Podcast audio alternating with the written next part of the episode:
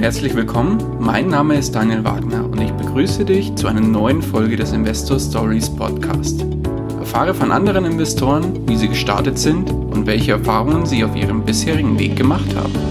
Lass dich von ihren Geschichten, Strategien und Vorgehen inspirieren und schreibe deine persönliche Investor Story.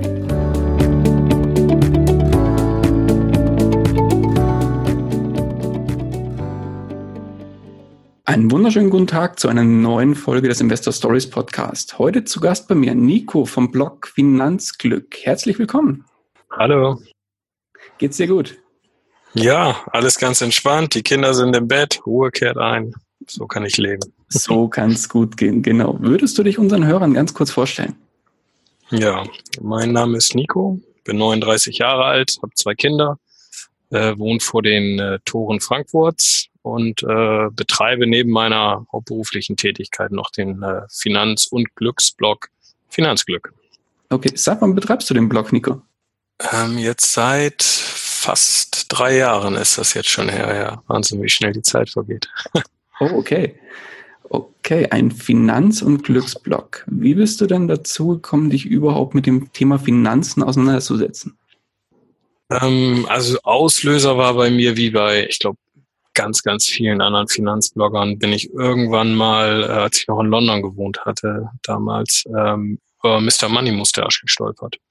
Ah, okay. Und äh, diese ganze Idee mit dieser FIRE, Financial Independence Retire Early äh, Story und dass man sein Geld anlegen kann und davon später leben kann, so banal das heute auch klingt, aber damals war das für mich revolutionär. Und dann mhm. Hatte ich angefangen, mich da mal durch den Blog bei ihm zu wühlen, habe dann Excel angeschmissen und habe meine Cashflows alle durchmodelliert und geguckt, wo könnte ich irgendwann mal landen, wenn ich dies und das.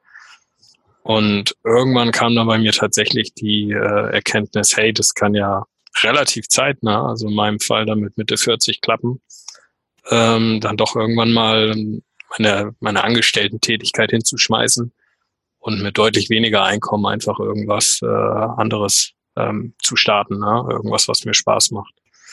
Okay. So ein bisschen diese ganze Reise ähm, habe ich gedacht, die kann ich ja auch ein bisschen in Form eines Blogs verarbeiten. So, das war so ein mhm. bisschen der Auslöser. Okay, und davor noch kein großes Interesse gehabt, dich mit dem Thema auseinanderzusetzen, oder? Thema investieren. Mhm.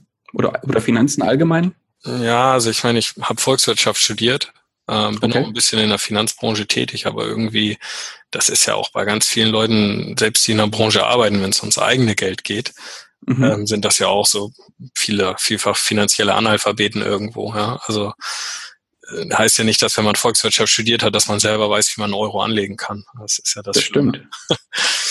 ähm, und von daher war das, das, wie ich für mich selber Geld anlege, eigentlich ähm, habe ich mich da nie groß mit beschäftigt. Und dann kam halt Ende 2005, habe ich dann mhm. nach der Uni äh, einen Job angefangen und war eigentlich immer schon relativ sparsam oder zumindest war habe ich immer Geld über gehabt. So und das war so ein kleines Häufchen, das wurde dann immer größer. Und da habe ich mich gefragt, Mensch, was machst du denn jetzt damit? Und so ging das dann langsam los. Okay. Und mit welchen Investments ging es dann los? Naja, also Investments, ich würde es eigentlich gar nicht ein Investment nennen, aber das war dann erstmal so eine, so eine Rentenfondsgeschichte. Ja, aber so die, die, also das ist ja eher Altersvorsorge, aber jetzt richtig mhm. Vermögensaufbau, ähm, Aktien investieren, das ging, glaube ich, mit Einzeltiteln los, aber völlig willkürlich. Also keine äh, Bilanz gelesen, äh, keine, kein Research gemacht, nicht mal Empfehlungen von Freunden, weil mit Freunden habe ich mich eigentlich nie über so ein Thema ausgetauscht. Äh, mhm. Es war tatsächlich in irgendeiner schlechten Finanzporno-Zeitschrift gelesen. Die guten alten Hochglanzmagazine. Ähm, genau, und dann hat man es nochmal irgendwo gelesen oder hat ein Produkt von denen in der Hand und dann, ey komm, was kann da schiefgehen? Genau. Und dann halt immer fröhlich rein und raus und dann noch ein paar aktive Fonds und äh, die allerdings auch getradet, ja. Also Ausgabeaufschläge hatte ich noch nicht so ganz geblickt, dass man ja jedes Mal fünf Prozent latzen muss. Naja, und äh, also hörst schon raus, richtig vorangekommen bin ich da irgendwie nicht. Okay. War dann einfach irgendwann äh, sau frustriert mit der ganzen, generell mit dem Aktienmarkt, ähm, hatte mich aber auch, um fair zu sein, in das Thema nie wirklich reingefuchst. Okay. Und ähm, ich mir gedacht, ey, wenn das nicht klappt, dann, dann machst du was anderes. Und dann bin ich halt aufs Thema Immobilien gestoßen. Ah, okay. Das war 2009 bin ich dann für vier Jahre nach London gezogen mit meiner heutigen Frau. Ähm, und damals in der Finanzkrise in der Londoner City, das, also das war schon eine tolle Erfahrung. Und damals, das kann man sich auch in London kaum vorstellen, da gibt's ja, also die, die Immobilienpreise, die kannten ja immer nur eine Richtung. So, und jetzt war plötzlich 2009 der Fall, dass wirklich die Preise purzeln. Mhm. Und äh, Panik macht sich breit und die Londoner City werden keine Banker mehr arbeiten. Äh, das wird alles abwandern. Finanzbranche ist tot. Immobilienmarkt bricht zusammen, wird nie wieder dahin kommen, wo er vor mal, vorher mal war. Und so eine richtige Weltuntergangsstimmung bei Immobilien. Und das wäre eigentlich der Zeitpunkt gewesen. Das hat ungefähr ein halbes Jahr gedauert, vielleicht ein Jahr maximal. Und dann gingen die wieder durch die Decke, die Immobilienpreise. Das wäre eigentlich der Zeitpunkt gewesen, als wir in London hätten kaufen müssen. Ähm, allerdings war für uns immer klar, wenn wir eine Immobilie kaufen, in London wollen wir auch drin wohnen. Und da die Preise immer schon damals auch schon so pervers waren, wäre das eine echte Bruchbude gewesen oder in einer Gegend, wo du abends um dein Leben fürchten musst. Okay. ähm, dann habe ich gesagt, okay, hey London, das, das passt nicht. Ähm, was geht denn noch? Also ich war ja nicht vor Ort, konnte mir sozusagen einen Immobilienmarkt aussuchen in Deutschland, völlig unabhängig davon, wo ich selber bin. Und bin dann irgendwann ähm, bei Berlin hängen geblieben. Ähm, damals up and coming äh, gewesen. Äh, Immobilienpreise lächerlich, also wirklich. Und dann bin ich halt ein paar Mal rüber mit EasyJet für ein, für ein Wochenende, habe mir Wohnungen angeguckt und letztendlich dann im Prenzlauer Berg zwei Wohnungen auch gekauft. Okay. Und die hast du auch heute noch? Die habe ich heute auch noch. Ja. Ah, sehr gut.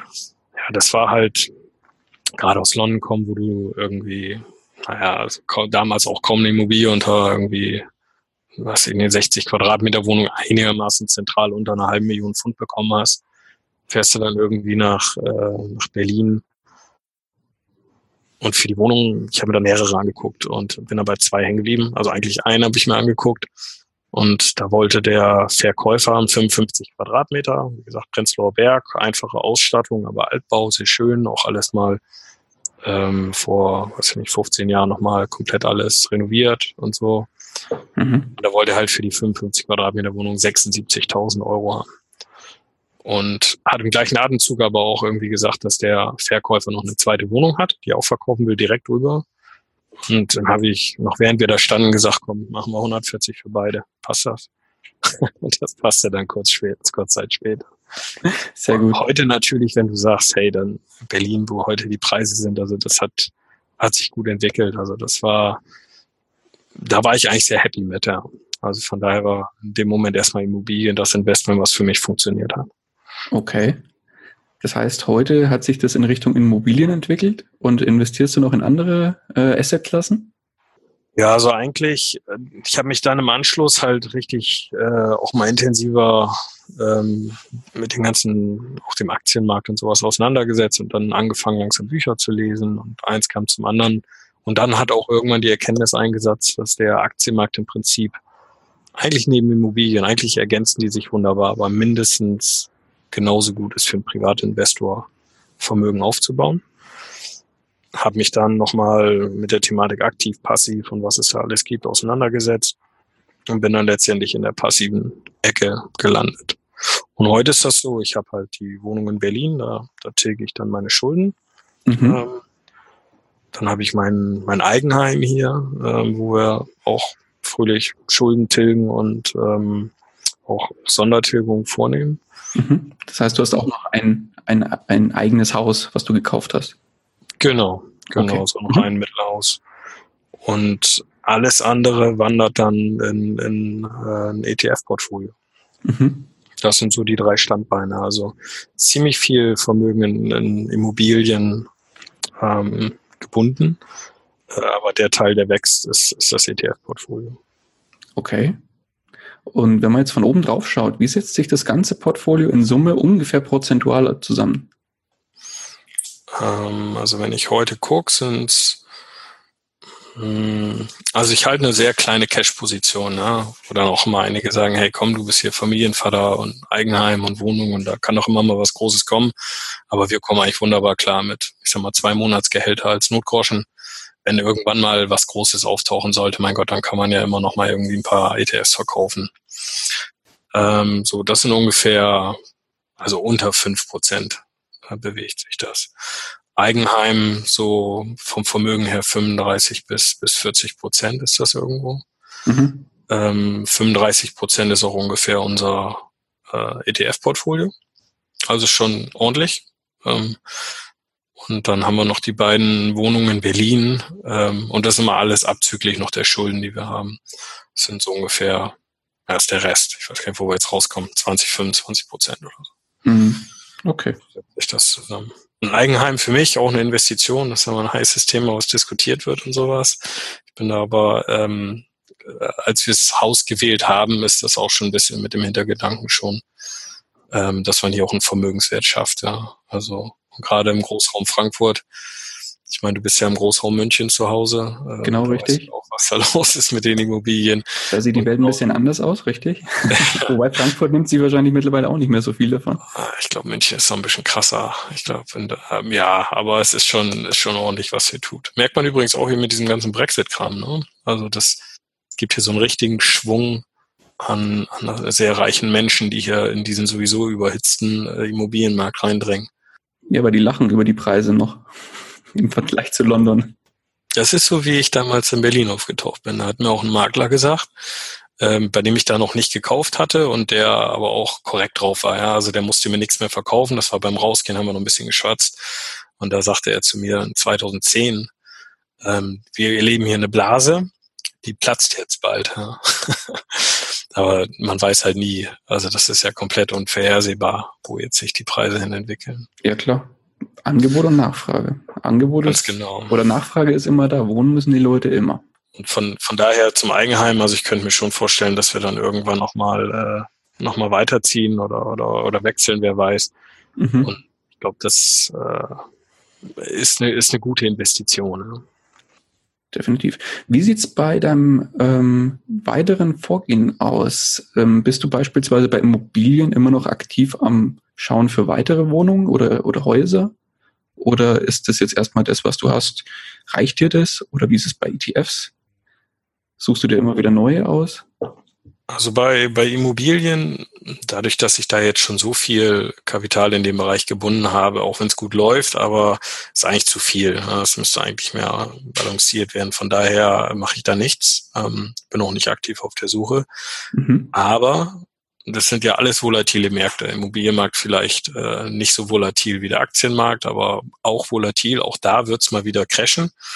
Ganz klar, es ist jetzt irgendwie in einem Jahr, in 15 oder 20 Jahren, weiß ich nicht wenn dieser, wenn das kommt, dann hätte ich auch kein Problem damit, nochmal groß einzusteigen. Ja, also dann könnte ich mir auch vorstellen, mein Wertpapierportfolio zu beleihen zum Beispiel oder auch die äh, vorhandenen Immobilien nochmal äh, äh, zu beleihen. Also das kann ich mir schon gut vorstellen. Aber da muss sich wirklich schon was ergeben. Oder es gibt irgendwie, ergibt sich was, jemand will verkaufen, den ich kenne, irgendwie solche Geschichten. Aber aktiv suchen tue ich nicht. Okay. Und die ETFs, in die ich investiere, das sind tatsächlich nur drei. Okay. Ähm, ich versuche das hinzukriegen, 40 Prozent Industrieländer mit hoher Marktkapitalisierung, also, äh, also Unternehmen mit hoher Marktkapitalisierung, also diese typischen MSCI World. Äh, das stellt 40 Prozent dar, 30 Prozent Emerging Markets und 30 Prozent äh, European Small Caps. So, das, das steht. Ja, da kann man jetzt drüber streiten, macht das Sinn oder hier oder 35, 25 oder wie man zusammensetzt, aber es ist ja eigentlich egal. Weil wichtig ist Hauptsache, du entscheidest dich einmal und dann bleibst du dabei. So, und das habe ich jetzt irgendwann die Entscheidung getroffen. Und jetzt mache ich das so, dass von dem Geld, was übrig bleibt nach Schuldentilgung, alle paar Monate investiere ich in genau diese drei ETFs und versuche das wieder mit 40, 30, 30 hinzukriegen. Okay, das heißt, du ähm, machst keinen klassischen ETF-Sparplan, sondern machst ETF-Einmalkäufe bei Bedarf, sage ich mal. Genau, ja, das irgendwie mit Sparplan, das funktioniert bei uns nicht so, weil die, die Ausgaben äh, und die Einnahmen auch, die, die variieren immer ein bisschen. Ähm, okay, verstehe. Und da macht es einfach mehr Sinn mit dem Sparplan. Da haben wir Urlaube und ich habe da jetzt nicht, dass ich da irgendwas auf Urlaubskonten hin und her schiebe oder sowas oder äh, Instandhaltungskonten für die Wohnung habe ich auch nicht. Also es ist ein großer Pot, ähm, wo alles rein und raus geht und das, das geht dann mal ein bisschen hoch und mal runter und wenn es halt irgendwie, ja, wenn es halt deutlich über zwei Monatsgehältern irgendwann ist, dann werden mal wieder ein paar Tausend investiert. Mhm. funktioniert das ja. Ja, und das passiert nicht oft nach vielleicht drei, viermal im Jahr irgendwie. Okay. Ja, mehr, mehr dürfte das gar nicht sein. Also eigentlich so einmal, einmal quartalsweise kann man fast sagen, oder? Ja. Und das ist auch irgendwie ähm, eine ganz entspannte Nummer, weil ich habe jetzt einmal für mich so eine Strategie festgelegt, also Schulden tilgen, also ich will mit 45 schuldenfrei sein, ja, wenn ich dann irgendwann sage, so, jetzt möchte ich in der Lage sein, auch jobmäßig deutlich kürzer zu treten. Oder also einfach was anderes zu machen. Ja. Man muss ja irgendwas machen, was einem auch Freude bringt, aber dass ich dann in Teilzeit gehe, dass ich vielleicht auch meinen Job kündige, komplett irgendwas Selbstständiges anfange, wo ich halt kaum Kohle verdiene ähm, oder ehrenamtliche Sachen oder sowas. Und, und in der Situation möchte ich einfach keine Schulden mehr haben. Von daher ist das Priorität und es läuft ganz gut, dass das dann alles abbezahlt ist. Die Wohnungen sowieso, die tilgen sich da in zehn Jahren mehr oder weniger selber weg. Mhm. Und nach dem Schuldenabbau wird halt alles einfach stumpf in diese drei ETFs geballert. Da muss ich auch gar nicht mehr drüber nachdenken. Das heißt, die, die Geldanlage für mich, die ich ja betreibe, die kostet mich keine Gehirnkapazität mehr. Das ist ein automatischer Prozess. Mhm. Und dadurch hoffe ich auch, wenn es jetzt das nächste Mal scheppert, ja, wenn jetzt irgendwie die Aktienmärkte in die Knie gehen, mhm. dass ich dann nicht in Panik verfalle. das lässt sich ja mal so leicht sagen, aber wenn dann irgendwann sechsstellige Depots sind und, und dann irgendwie äh, mal mehrere Zehntausend in einem Rutsch irgendwie wegfallen, dann äh, weiß ich nicht, wie ich dann reagiere. Ich hoffe cool. Aber äh, durch so einen automatischen Prozess, wo ich einfach wirklich immer nur ganz stupide nachlege, idealerweise kümmere ich mich dann da gar nicht drum und, und sitze das einfach aus. Okay, ich wollte gerade sagen, theoretisch schaust du dann ja auch nicht, wahrscheinlich nicht täglich in dein Depot, sondern einfach nur beim, wahrscheinlich beim Kauf kommst du mal drüber, oder? Oder wie ist es bei dir? Einmal im Monat, ähm, also ich führe so ein Haushaltsbuch ähm, und einmal im Monat mache ich so eine Abrechnung, immer am Ende des Monats. Und dann gucke ich halt, was haben wir ausgegeben, Sparrate, solche Geschichten. Und dann aktualisiere ich auch unser Vermögen. Gucke ich, was wurde weggetilgt. Also das rattert dann automatisch durch so ein Excel-Sheet da durch dann. Äh, was wurde weggetilgt? Ähm, ich nehme eine gewisse Inflation der, der Wohnungs- und Häuserpreise an. Wo ich sagen muss, also das ist so wie ich die im Moment selber in meiner persönlichen Vermögensbilanz sind die deutlich unter dem Marktwert, aber ich glaube, das wird sich eh nochmal drehen. Ja? Also gehe ich von aus. Von daher ähm, nimmt dann das Immobilienvermögen jeden Monat zu und dann gucke ich auch, wo ist der aktuelle Marktwert der ETFs. Und dann schaue ich halt, wo wir gerade sind. Dann sehe ich halt, ist es gerutscht oder nicht. Und das überrascht mich manchmal, weil dann sehe ich so, ey, Moment mal, das ist jetzt ja, hier hat es ja einen Sprung gegeben oder das ist ja runtergegangen ordentlich. Das kriege ich sonst nicht mit weil ich verzichte eigentlich ähm, fast komplett auf, auf News, Medienkonsum. Also ich wüsste, ich könnte nicht sagen, wo der DAX steht. Ja. Das sind so Sachen, die äh, kann man gut ohne leben und trotzdem gut investieren. De definitiv, definitiv. Kommen wir mal hin zu den negativen äh, Auswirkungen des Investierens oder was heißt negative Auswirkungen, zu den negativen Seiten des Investierens. Was war denn dein persönlich größter Fehler beim, bei der Geldanlage, beim, beim Investieren? Das war meine fondgebundene Rentenversicherung, ähm, die ich damals als Student noch abgeschlossen habe. Oh, okay. Also die also damals, ähm, ich weiß gar nicht, also wie, wie war das denn bei, wie alt bist du? Ich bin 35. 35, dann, na, dann war das, glaube ich, noch nicht so relevant für dich. Aber in 2004 brach Panik aus unter den Leuten, weil 2005 gab es eine, eine Steueränderung. Mhm. Und die besagte halt, dass du, wenn du so eine, so, eine, so eine Rentenversicherung eingehst, bis Ende 2004 kannst du dann die angesparten Beträge im Alter, kriegst du die halt äh, steuerfrei. So, und ab 2005 halt nicht mehr. Dann gab's da wurde das dann angefangen zu besteuern und so. Also sind alle losgerannt, ja, Steuersparen, klappt ja immer gut.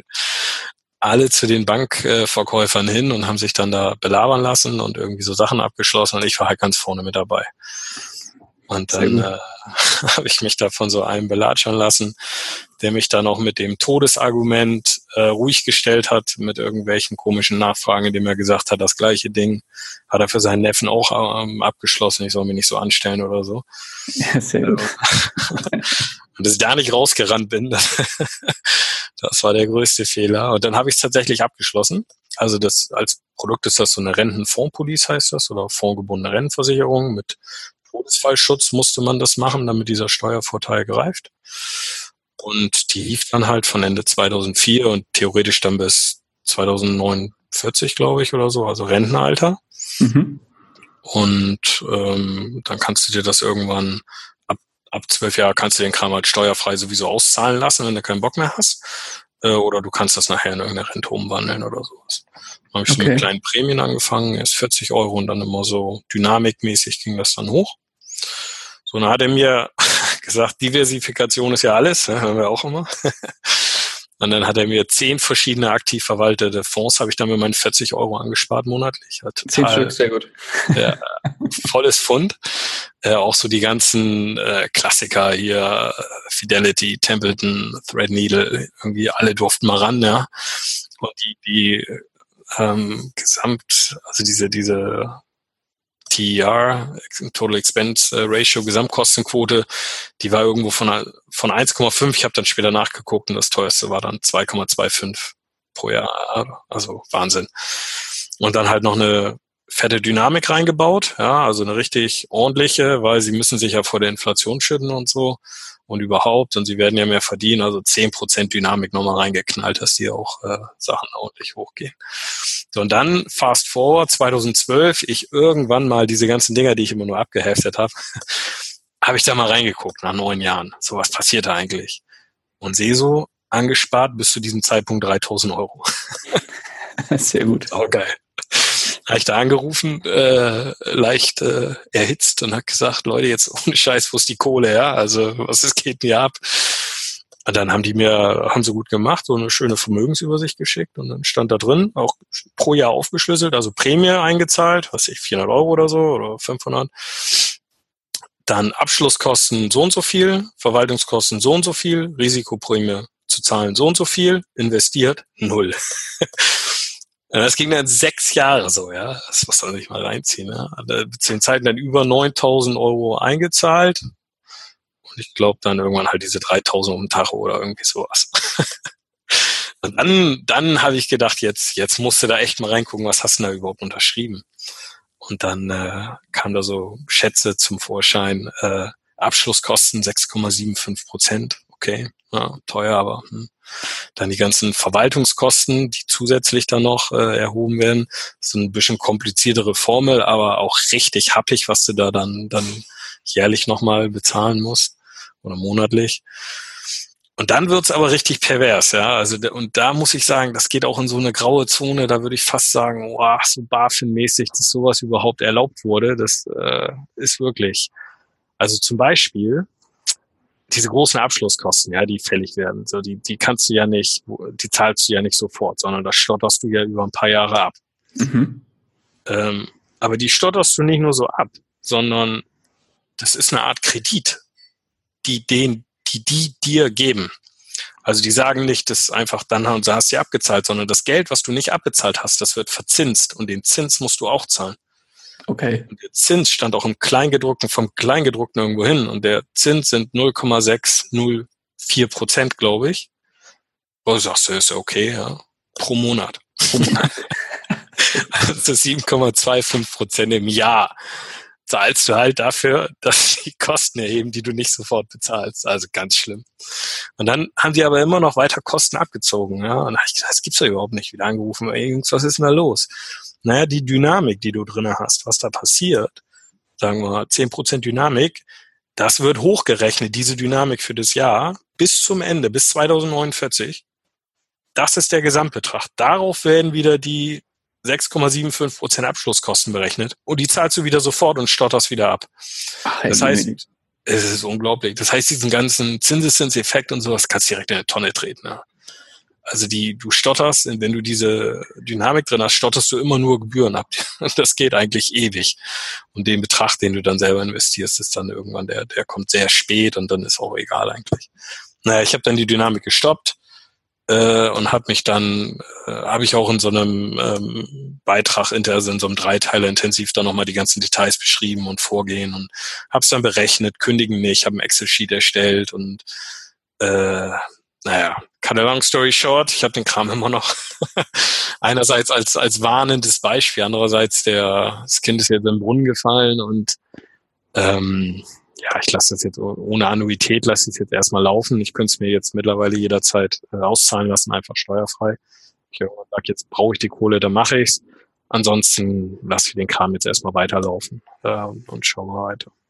Aber das war der größte Griff ins Klo, würde ich sagen. Ja, Zahlst du da noch aktiv ein? Ja, ja, ich zahle noch 150 Euro im Monat noch ein.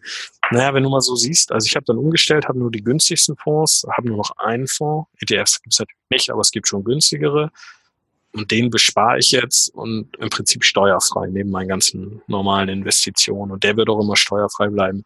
Okay. Und das wiederum ist dann eigentlich auch okay. Ja, also wer weiß, was nochmal für Gesetzesänderungen kommen, wie werden irgendwann vielleicht Immobilien nochmal abgestraft, vielleicht werden Aktienmarktinvestitionen nochmal irgendwie abgestraft mit höheren Steuern oder so und vielleicht bleibt man so ein Ding verschont. Äh, von daher, ich sollte nicht deutlich schlechter fahren, als wenn ich jetzt ETFs investiere selber. Und ja, und von daher lasse ich es erstmal mitlaufen als so eine Art Risikodiversifikation. Und wenn ich dann irgendwann keinen Bock mehr habe, dann, dann verkaufe ich halt. Und mahnendes Beispiel. Und mahnendes Beispiel tatsächlich, ja. Also ich meine, ich war ja selber doof genug, ja, mich so von so einem Typen da voll zu schnacken zu lassen. Ähm, hab den Kram unterschrieben, ohne zu lesen. Hätte es auch nicht verstanden, wenn ich es gelesen hätte. Also ich musste tatsächlich auch mehrfach anrufen und mir diese Klauseln zeigen und erklären lassen, weil ich es nicht verstanden habe. Also mit meinem ganzen Finanzwissen jetzt, mit weiß ich nicht, vielen Büchern und alles und wie ich mich da reingetrieben habe, ich habe es immer noch nicht verstanden, was du unterschrieben hast. Sehr gut. Also das ist so verklausuliert. Ja, aber das ist die Realität. Ich meine, so ein Ding kriegst du halt äh, angeboten, wenn du sagst, ich würde gerne was für die Rente machen. Mm. Oh, Jemini. Okay. Ja, spannend. Und ja, mal weg von deinem, deinem, von dem ganzen negativen Thema mal hin zum positiven. Was war denn dein größter Investmenterfolg bisher? Das dürften die beiden Berliner Wohnungen sein. Also ich glaube, die, also ich habe das, ich habe da auch so ein so ein Renten, äh, so ein, so ein Rendite-Tool entwickelt für mich, was ich halt benutze, äh, ist aber auch frei für einen Download auf der Seite, wer Bock hat. Ähm, und ich glaube, realistisch, wenn ich die jetzt nach zehn Jahren verkaufen würde, hätte ich irgendwie so ein, so ein 15 Prozent, um die 15 Prozent, vielleicht 20 Prozent Return on Equity pro Jahr. Oh, schön. Also das geht halt richtig. Also die Mieten sind halt dementsprechend gestiegen. Äh, und dadurch, dass eine Wohnung auch öfter jetzt mehrfach, also nochmal vermietet wurde, ich da noch nie Ärger mit hatte, ähm, also die höheren Mietraten letztendlich und die Preise sind halt, ja, die haben sich mittlerweile, ich glaube, ich das jetzt verkaufen würde, ein bisschen aufhübschen, die Wohnung bestimmt verdoppelt in der Zeit. Und wenn man das alles so reinmacht, äh, dann, was mich überrascht hat, ist, man zahlt kaum Steuern für den Kram, ja. Also man kann ja unwahrscheinlich viel Geld mitmachen und alles. Die steuerliche Belastung ist relativ gering eigentlich. Und da ist das schon eine solide, gute Investition. Ähm, gut gelaufen. Also der Markt hat sich einfach gut entwickelt. Also ich habe damals ja schon ein Risiko genommen und viele, genug Leute auch gesagt, hey, das ist doch bekloppt, was willst du in Berlin eine Wohnung kaufen, du wohnst in London, hast keine Ahnung davon und hier, weiß ich nicht, leg dein Geld in, aufs Tagesgeldkonto lieber oder was. Ähm, aber von daher war schon ein bisschen, äh, ein bisschen Risiko dabei, mir da zwei Wohnungen anzulachen. Äh, aber natürlich hat wirklich der Markt sich einfach entwickelt. Also wenn du das heute machst, ist dann fraglich, ob das nochmal so laufen würde, vielleicht ein bisschen weniger oder. Aber das wird wohl wahrscheinlich mein, mein größter Investitionserfolg bleiben. Hm, schön. Okay. Du hattest vorhin erwähnt, dass du auch viele Bücher zu dem ganzen Thema gelesen hast. Gibt es irgendwelche Bücher, die besonders bei dir in Erinnerung geblieben sind und die du, die du besonders empfehlen kannst? Mm, ja, ähm, also ich meine, es gibt natürlich diese ganze Reihe an, an, an typischen klassischen Finanzbüchern hier im deutschen Bereich, die echt gut sind. Also der Finanzvisier hat ja so ein, so ein Buch rausgebracht, was spitze ist und was ich persönlich Leuten empfehle, die jetzt anfangen wollen zu investieren. Also meinem Neffen, wenn ich einen hätte, dem würde ich sagen, lies dir das Buch durch und dann schnacken wir danach und ich erkläre dir die Einzelheiten. Äh, also das ist so wahrscheinlich das solideste Buch. Dann hast du irgendwie Komma, aber auch die großen, irgendwie die Costolanis dieser Welt. Das kann man im Prinzip alles gut lesen und, und schafft so ein, so ein Grundgerüst. Super interessant ist ja für mich der ganze psychologische Teil dahinter. Ich glaube, da spielt nachher die Musik. Also es ist dann egal, ob du jetzt einen Renditepunkt mehr mit dem machst oder mit dem oder irgendwie streust über P2P und was es da alles gibt, ist alles schön und gut. Letztendlich das, was dir langfristig die Rendite ist, äh, bringt, ist, dass du halt keine Scheiße baust, ja, um das irgendwie so zusammenzufassen. Und das ist halt letztendlich cool bleiben, wenn es mal bergab geht. Okay. Und dann sagt, jetzt renne ich halt nicht zur Tür. Und da muss ich sagen, fand ich von, von John Kenneth äh, Galbraith, ähm, der große Crash von 1929. Also der hat generell viel geforscht und geschrieben zum Thema Börsenpsychologie. Und keiner schafft es in meinen Augen so schön zu beschreiben, wenn wirklich die Krise kommt, dass es nichts Neues ist, dass es alles schon mal da würde und, und, und, und dass es keinen Grund gibt, jetzt in Panik zu verfallen. Und er nimmt sich dann eine Krise, geht bei den Tulpenkrise, geht das los. In dem Fall dann bis 1929, aber das könntest du im Prinzip für die nächsten auch noch weitermachen. Äh, und den würde ich auf jeden Fall als Autor empfehlen, sich da mal zu gucken, was der so veröffentlicht hat. Mhm. Kenne ich gar nicht, muss ich mir fast mal anschauen. Sehr ja. schöner Tipp. Ja, schön. Kommen wir zu einer ganz anderen Thematik, zu einem finanziellen Neustart. Stell dir vor, du wachst morgen auf, bist aber nicht mehr du selbst. Du bist quasi in einem anderen Körper. Ähm, sagen wir, du bist gerade mit dem Studium fertig und hast einen Angestelltenjob, verdienst ungefähr 1500 Euro mit dem Angestelltenjob. Hast zusätzlich noch ein Tagesgeldkonto, wo du einen Puffer von 10.000 Euro hast. Und jetzt hast du keinerlei Netzwerk, hast aber dein heutiges Wissen. Wie würdest du als diese Person von vorne starten? Mmh, Bibliotheksausweis besorgen. Sehr gut. äh, also auf jeden Fall ist da das Thema, ähm, also da musst du mit investieren erstmal gar nicht viel anfangen bei der Nummer, weil du hast einfach zu wenig über. Egal wie günstig du lebst, da wirst du die große Sprünge machen. Ähm, also die 10.000 Euro als Notgroschen, den Rest musst du irgendwie gucken, dass du dich erstmal ein bisschen weiterbildest. Ja. Es muss ja nicht so teuer sein. Wie gesagt, so ein, ich, ich beziehe alle meine Bücher aus der Bibliothek, ich kaufe mir keine, es sind eigentlich alle da. Mittlerweile ist das sehr gut, wenn du in einer größeren Stadt irgendwie Zugang hast. Ähm, erstmal in die Themen reinlesen, Humankapital, das berüchtigte erstmal aufbilden und die Kohle dann ruhig in Fortbildung investieren, Zeitbusiness, vielleicht mal ein Studium oder so, damit du irgendwie einen Job kriegst, der dir ein bisschen mehr Geld bringt. Mhm. Und parallel, achso, und, und ich meine, du kannst ja Humankapital aufbauen, das kostet ja auch nicht mehr so viel. Du kannst ja hier, ziehst du hier deinen Podcast rein, dann kriegst du ja schon mal einen guten äh, Überblick, wie man investieren kannst oder holst dir zumindest Inspiration. Genau, dazu noch, dazu liest du noch deinen Blog. Genau. So, dann hast du ja die ganzen Blogs, dann hast, kannst du ja auch YouTube-mäßig dich da wirklich austoben. Es gibt ja genug Networking-Events, die auch tatsächlich äh, umsonst sind. Also irgendwelche Lesertreffen gibt es. Der Finanzvisier hat ja seine Zellen da in verschiedenen Städten und so. Da kannst du ja auch mal hin. Und man lernt da coole Leute kennen und, und eins führt zum anderen und dieses Netzwerk aufbauen. Das sind ja genau solche Veranstaltungen, dass du da mal auftauchst und mit den Leuten einfach mal redest. Und wenn man da ein bisschen aufgeschlossen ist, eins führt dann zum anderen. Und, und wenn du dann irgendwie den, den Überblick hast, was passiert, dann ähm, würde ich tatsächlich erst anfangen, dann Geld zu investieren. Also man kann immer schon Geld investieren. Also das ist mit kleinen Beträgen rumspielen. Also in dem Fall hier mit 1500 Euro Nettoverdienst, dass du mal anfängst, den du dich ein bisschen reingelesen hast, mal mit 25, 50 Euro Sparplan. Das auf jeden Fall. Ähm, aber so den großen Schritt mit investieren, das würde ich wirklich tatsächlich erst machen, äh, wenn Geld über ist. Also das, den, den größten Vermögens Zuwachs in so einer Situation kriegst du durch dein Gehirn, nicht durch dein Depot. Schöne Antwort. Sehr gut. Nico, jemand möchte jetzt mit dem Investieren beginnen, unabhängig vom Gehalt oder sonstigem. Und du könntest demjenigen einen kurzen, knackigen Rat mit auf den Weg geben. Welcher Rat wäre das? Fang an mit kleinen Beträgen. Ich glaube, das ist es. Ja. Also die ein bisschen Grundlagen anlesen, dass man ein bisschen weiß, worum es geht, aber da reichten meist ein, zwei Bücher, die dir da irgendwann äh, zu dem Thema mal, mal liest. Mhm. Und dann mal anfangen. Und idealerweise, wenn alles super läuft, dann hast du es nach einem Jahr, dass du richtig mal das Depot abschmiert. Also das ist das Beste, was dir passieren kann. Dann hast du noch nicht viel Kohlen im Feuer, so dann merkst du aber schon, dass der ganze Kram volatil ist. Du hast schon mal einmal so einen Downturn durchgemacht. Das ist ganz wichtig, weil vorher kann man eigentlich nicht sagen, ob ob man dafür gerüstet ist oder nicht.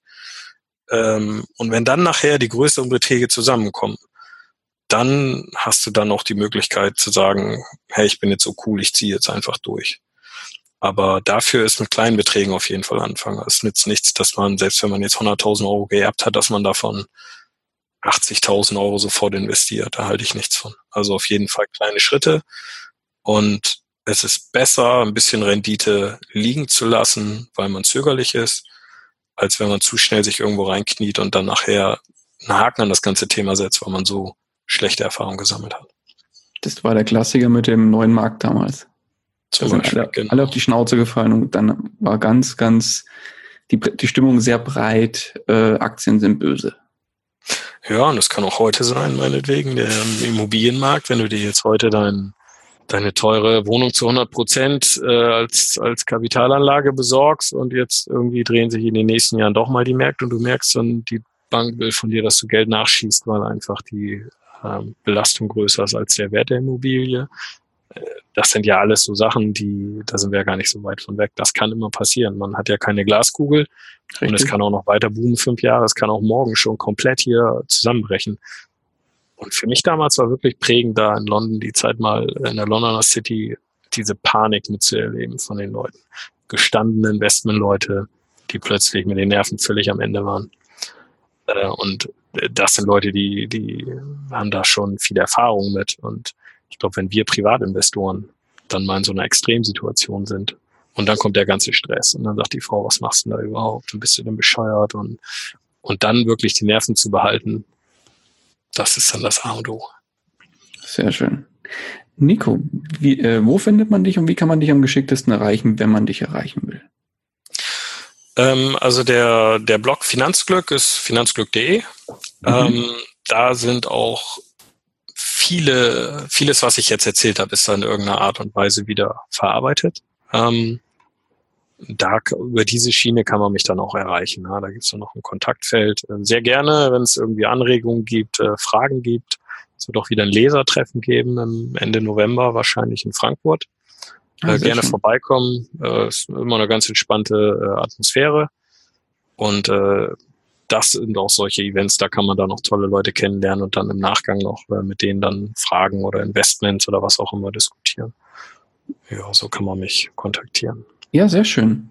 Nico, dann kommen wir langsam zum Ende. Ähm, ich danke dir ganz, ganz herzlich für deine Zeit. Schaut unbedingt bei Nikos Blog Finanzglück vorbei. Wir verlinken das Ganze auch nochmal in den Show Notes. Nico, die letzten Worte des Interviews, die gebühren dir. Ja, vielen Dank für die Einladung.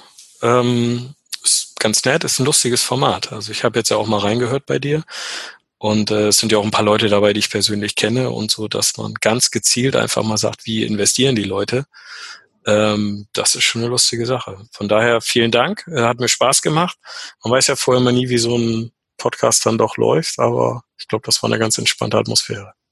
Super. Ich danke dir. Mach's gut. Alles klar. Ciao. Ciao. Das war's auch schon wieder mit dieser Podcast-Folge. Ich danke dir ganz herzlich fürs Zuhören. Nimmst auch du deine Finanzen in die eigenen Hände und legst dein Geld selbstständig an? Dann freue ich mich darauf, von dir zu hören. Geh hierfür einfach auf investor-stories.de und schreibe mir eine Nachricht. Vielleicht spreche ich dann ja schon bald mit dir über deine persönliche Investor Story. Ich freue mich, wenn du auch beim nächsten Mal wieder mit dabei bist. In dem Sinne, habe die Ehre, dein Daniel.